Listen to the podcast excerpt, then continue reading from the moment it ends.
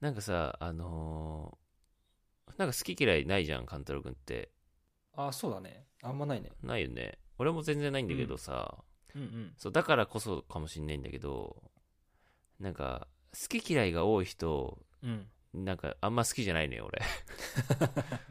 苦手というか、なんか、なるほどねうん。なんか、一緒にご飯行くのめんどくさいじゃん、そういう人と。ああなるほどね確かに確かにあもちろんなんて体質的に食べれないとかアレルギーだからとか、うんそそういうのはもちろんあしょのうがないしょうがないと思うんだよね、うんうんもちろんそれはしょうがないでもなんかなんか好きじゃないとか食わず嫌いみたいなね、いうのさ食わず嫌いとか、うんうんなんかまあ俺全然美味しくないみたい ななんか言う人うんうんいるじゃないいるね なんか言い方がちょっとひどい感じそうなんだあよるねよねうんえそれ人間が食べるもんじゃないよとか言う人いるじゃんいるいる そううんでさあの俺めっちゃ偏見すごいじゃんうんうん一個その偏見があってさはいちょっとひどいんだけどさあの俺俺の中でさ好き嫌いが多い人家庭が荒れてる説っていうのがあるんだけ ど、なるほどうん、いやなんかよく言ったりするじゃんなんか好き嫌いが多い人ってなんかちょっと育ちが悪いんじゃないかとかなんかうーん親の教育が悪かったんじゃないかみたいなニュアンスなんかわかる わかるわかるそなんか日本ってさすごい教育的に好き嫌いしないで全部食べなさいっていうのが結構根本としてあるよね。そうだねうんまあなんか食べ物出されたものはうん、ちゃんと食べましょうっていうのが結構ちゃんなんだろうちゃんとした親のしつけみたいなのはあると思ううんでもた確かにそれはそ間違ってないと思うのようんうんなんかなんだろう作ってくれた人にもちょっと失礼だなって思うし、うんもちろんさっき話したように体質的に食べれないとかアレルギーでとかはしょうがないと思うけどうん好き嫌いが多いとさ周りに迷惑かけるじゃんちょっとまあね。要は一緒にご飯行こうってなった時もその人のためになんかあじゃあこういう料理あの飲食店じゃない方がいいよねとかさうんうん。あこれはじゃあみんなでシェアするんだったらこれちょっとやめとこうかとかはい。気気使うじゃん周りがそうだね。だからちょっとあんま好きじゃないんだけどそういう人これあれでしょまたビーガン攻撃でしょいやビーガンじゃないんだけどさでさうん。なんかさ好き嫌いが多い人ってあのバカなのよ言ったね。 ゆ出たね。バカでこれわかるわかんないかなうん。なんかなんか理解しようとしないってことでしょなんかね苦手を克服する気がないっていうのもあるうし、んうんうん。それもそうなんだけどなんか単純にバカなんだ いやこれないやなんか逆があってなんかやっぱ育ちが良くてすごいこう周りに気が使えてうん。頭が良くてみたいな品がある人って好き嫌い一切ないのよみんなうん そうなんだね。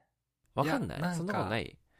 や、ああるかわもかるしでれしょない。いや、日本はあるかもしれない。ああそうねそうねうん。なんかこっちはね、好き嫌い言うのは結うんう構ん普通なのさ。あー特にさシェアしないもんね欧米の人ってなんかそうそう俺はこれ食べるお前はこれ食べるみたいななんか注文の仕方とかもさそこれ for me みたいなさ 注文の仕方するよねう。なんかよ、4人でご飯行って、最後絶対こう、ウェイターの人がさ、なんか食べられないものありますかって最後注文取ってくれた後に聞くのさ。うんうんうんで、食事でね、4人座ってて、このオーストラリア人と。誰も何も言わない時絶対ないからね。あそいや、絶対はないかもしれないけど、本当に稀。うあーまあまあまあだから文化だねそれはねそう。うんでも日本で言うとなんなんとなくわかるマッシュの言ってることはうん寄り添おうとしてないというかそうねで、うんなんかさそ このさ俺のこの説偏見にうんまあひどいなひどいじゃんこの偏う見ん結構ひどい明らかに結構ひどいねでしょ、うんそうだから いやこれにもうちょっとアカデミックな要はあ裏付けをねちょっともうちょっと理論武装しようと思って、はいそうはいはい裏付けをいやだからなんだっていううんなんか裏付けをちょっと取りたいなと思ったのよはいはいはいそうただひどいやつじゃん俺今の俺っいてやですね今のところ結 構しんどいよこれそうここれれアップできるかどうかがちょっ俺とが俺心配ですそうそうそう芸能人とか政治家だったらもう炎上してるぐらいの謝罪しなきゃいけないぐらいのはいこと言ってんだけどいろいろ調べようと思っていやなんでき好き嫌いが多くなるのかとかさその原因とか、うんうんうんそのなんか因果関係みたいなのはなんかあるのかなと思ってまあいろいろ考えてったりとか調べたりしてたんだけど、うんうんうんあるんですかまあ、一応食べ物の好き嫌いが起きる、うんまあ、理由っていうのは、まあ、ひまず一つに、まあ、遺伝的な要素っていうのはまずあるんだっておおーまあねありそ匂いが嫌いとか味が嫌いとか、まあ、うんうんうん見た目が嫌いとかもあると思うんだけど、まあ理由は多分様々なんだけどううん、その人間って食べ物を食べた時にうん、その食べ物に、まあ、含まれているこの物質を下ベロうんにある、まあ、未来っていう器官があるんだけどうんうんうんその未来っていう器官が感知して、まあ、味覚要はうまみとか甘みとか塩味とか酸味とか苦味とかそういう種類を感じ取るのようーん例えばなんだけど甘みっていうのは味覚の中ではエネルギーとしてなんかこう認知されるシグナルというかうんいや糖分糖分甘い甘いからあこれエネルギーになるうんうん例えば塩味っていうのはこれ、まあ、人間にも必要な要素じゃんミネラルのうんうんシグナルなんでねでうまみっていうのはタンパク質を感じると、だからこの甘みとか塩味とかうまみっていうのはこれ人間が生きていく上で必要不可欠な栄養素だぞっていうシグナルうんにうんこう感じ取るとでも逆にこれ酸味とか苦味とかいや酸っぱいものってこれ腐ってんじゃないかとか未熟なものじゃないかっていうシグナルだったりとか、苦味はこれ毒じゃないかっていう風に認識されるんだよね本来なるほどねそうそうそうそうそうだからあこれは体に悪そうなものだっていう風に判別するしちゃうのようーん本来そうだからちっちゃい子供が甘いケーキ好きとかあとはちょっと塩味が強いフライドポテトが好きっていうのはうんこれはさ生きていく上で必要なこれ栄養素だとなるほど甘いからこれは糖分だからエネルギーになる、まあ、これはしょっぱいっていうのはしミネラルになるとうんうんでも逆にピーマン嫌いな子供とかって多かったりするじゃんあと酢の物嫌いとかうん子供多いねで、そう、まあ、だからこれ本来本能的なんだよねなるほどだからしょうがないんだよねで子供のこの未来っていうのは大人の23倍あるんだってうーんだから大人よりこの味覚を感知する器官が鋭くて要はスーパーテイスターなのよ子供って子供の方がそうへーだからすごい敏感なのよだから大人になると年を取るとその未来の数が減ってって味にどんどん鈍感になっていくんだってへえだからちっちゃい時はコーヒーってさ苦くて飲めないビールなんかなんでこれ何が美味しいのって思ってたけど大人になると美味しく感じたりとかするじゃない、うんうんうんやっぱそれはちょっとずつこの未来が鈍化してって、うんうーんだから美味しく感じてくるというかいや鈍ってくるからいやそうだよね全然美味しくなかったもんなビールとかそうそう大人になって食べられるようになるっていう経験を多分みみんなしたことあると思うんだけうんど、うんそういうことなんだよねうんなるほどでプラスその嗅覚もやっぱり子供の方が敏感なんだってうんうんうんだから魚が生臭いとか、なんかその食材のこの調理中の匂い匂いとかがちょっと気になってわこの食品大丈夫かなみたいなで防衛本能が働いてそれが結局好き嫌いに現れちゃうみたいなうーんこともあると、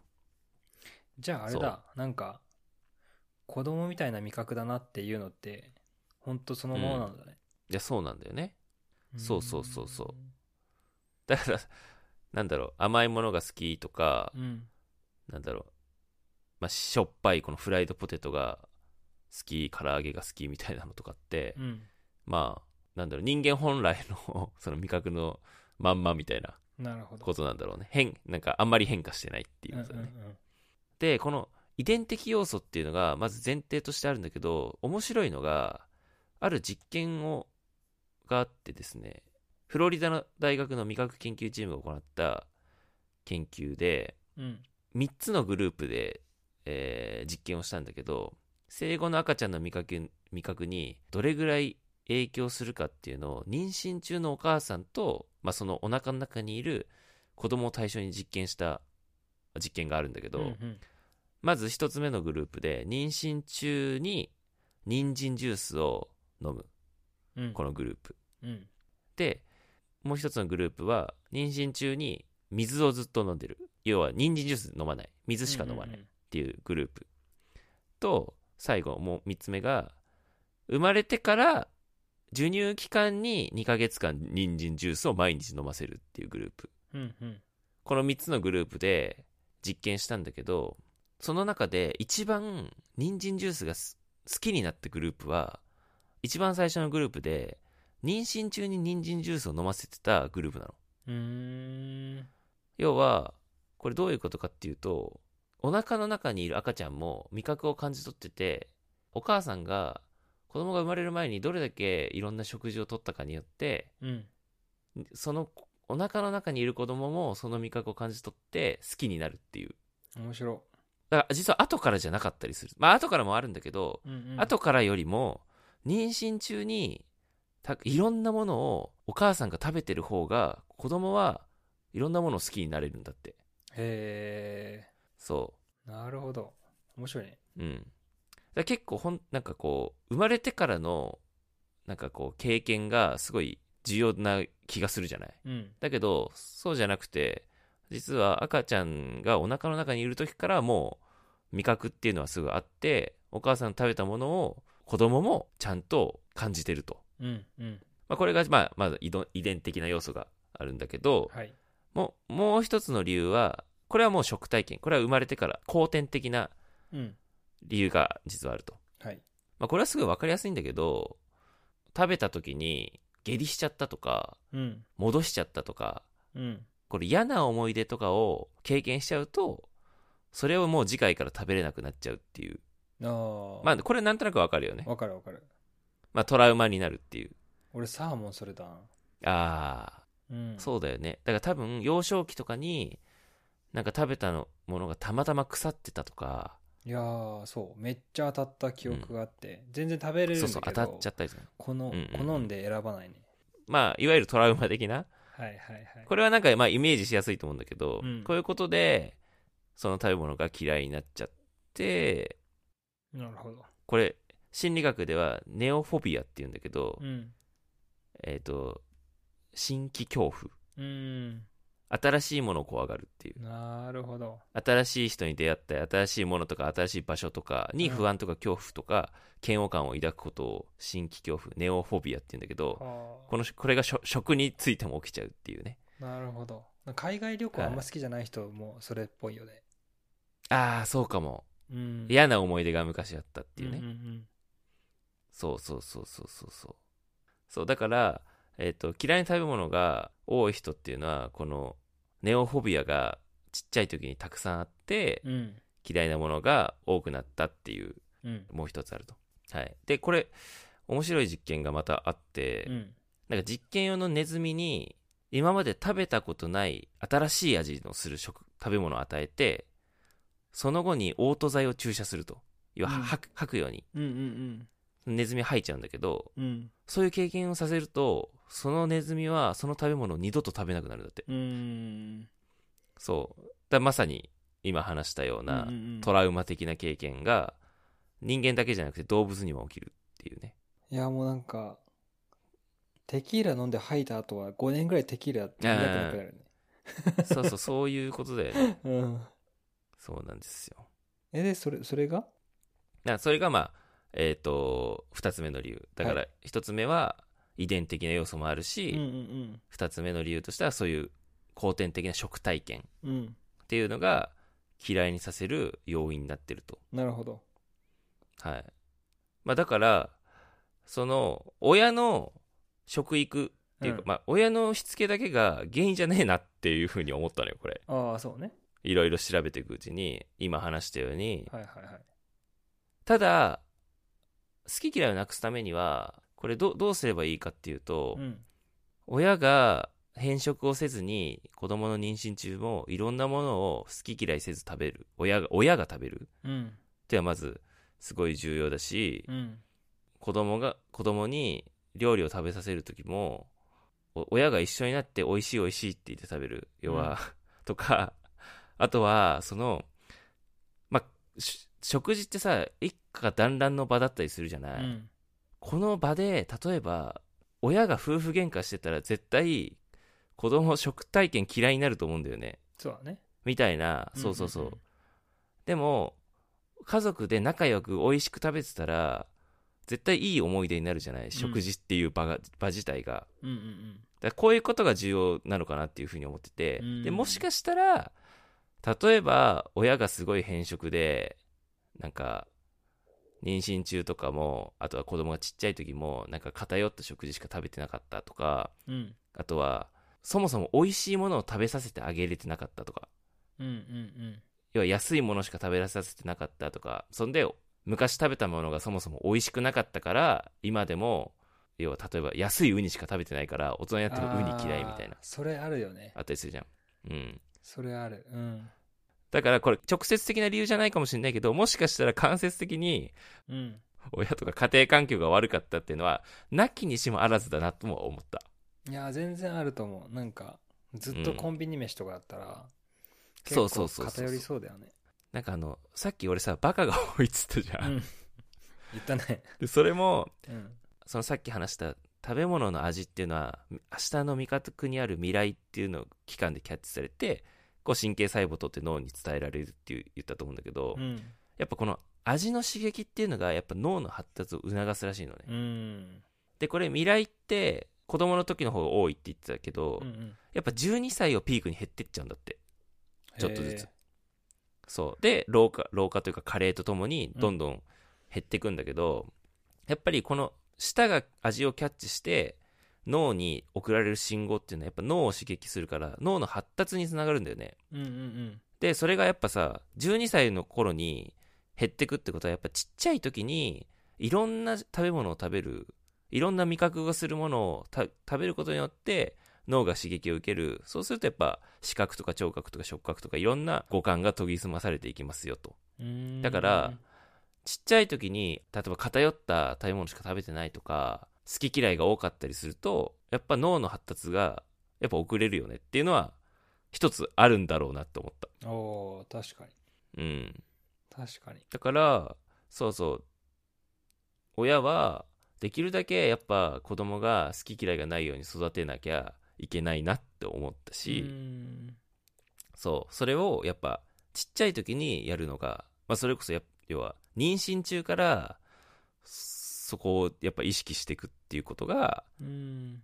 生まれてくる子供が好き嫌いがない子供が生まれるし生まれる可能性が高くなるし脳の発達も良くなるよっていう、そのマシューの偏見をうん、理論で うん。そうした。武装しましたね